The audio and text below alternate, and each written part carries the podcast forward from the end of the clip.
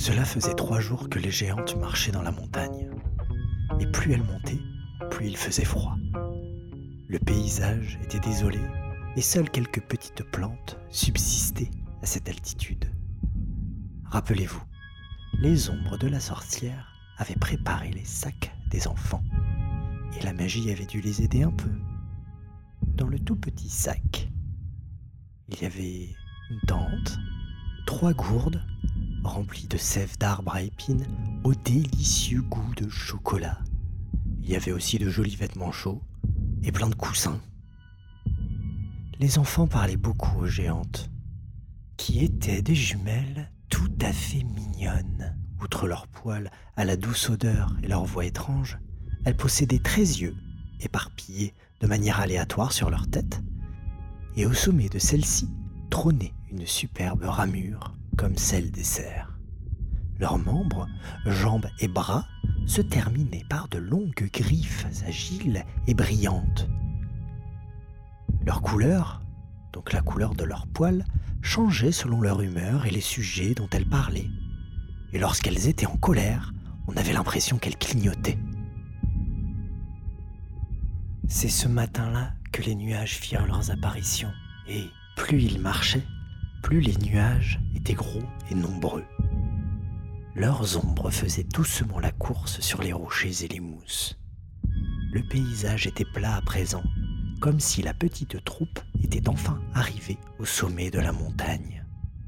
Les nuages rebondissaient les uns sur les autres, ce qui amusait beaucoup les enfants.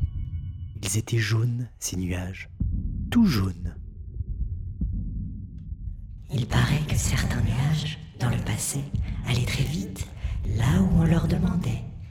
Mais c'est une légende, la légende du nuage supersonique. Ça doit être génial dit Giolito en rêvant. Qu'est-ce que c'est que ce rond truc là-bas? Au loin, au milieu des nuages, une énorme colonne blanche, très brillante, avait fait son apparition. C'était tellement haut que même dans les bras des géants, il était impossible d'en voir la fin. C'est Mramornaya Scala, la falaise de marbre. Nous arrivons au cœur du pays des nuages. Com- Comment on fait pour grimper haut? Bah ouais, comment on fait pour grimper là-haut? Mais c'est pas vous qui allez grimper. Tout en disant ça, Ingrid enleva un petit médaillon qu'elle portait autour du cou, caché dans ses jolis poils.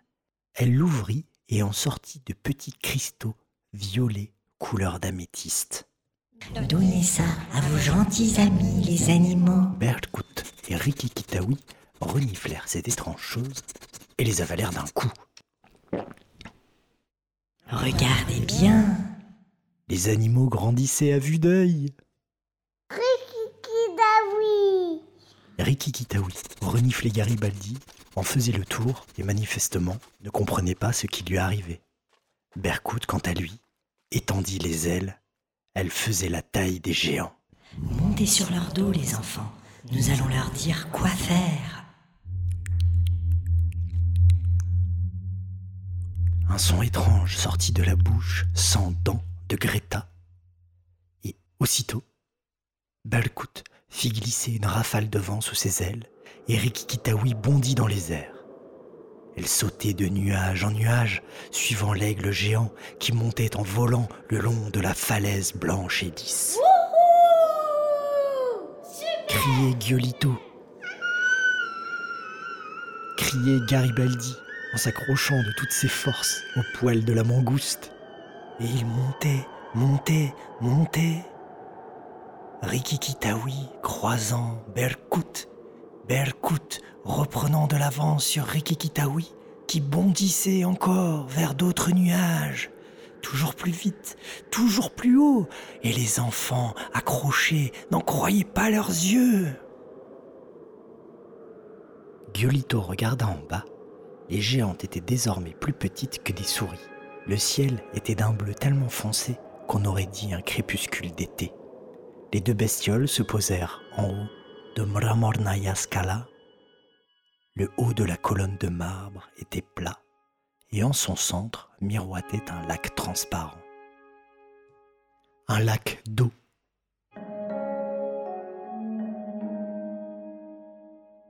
Les enfants n'en croyaient pas leurs yeux. Ils n'auraient jamais imaginé trouver ça ici, si haut, si loin.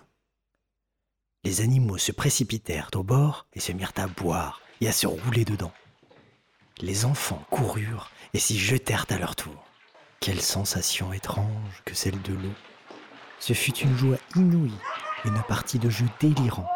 S'éclabousser, se gargariser, faire des bulles, plonger.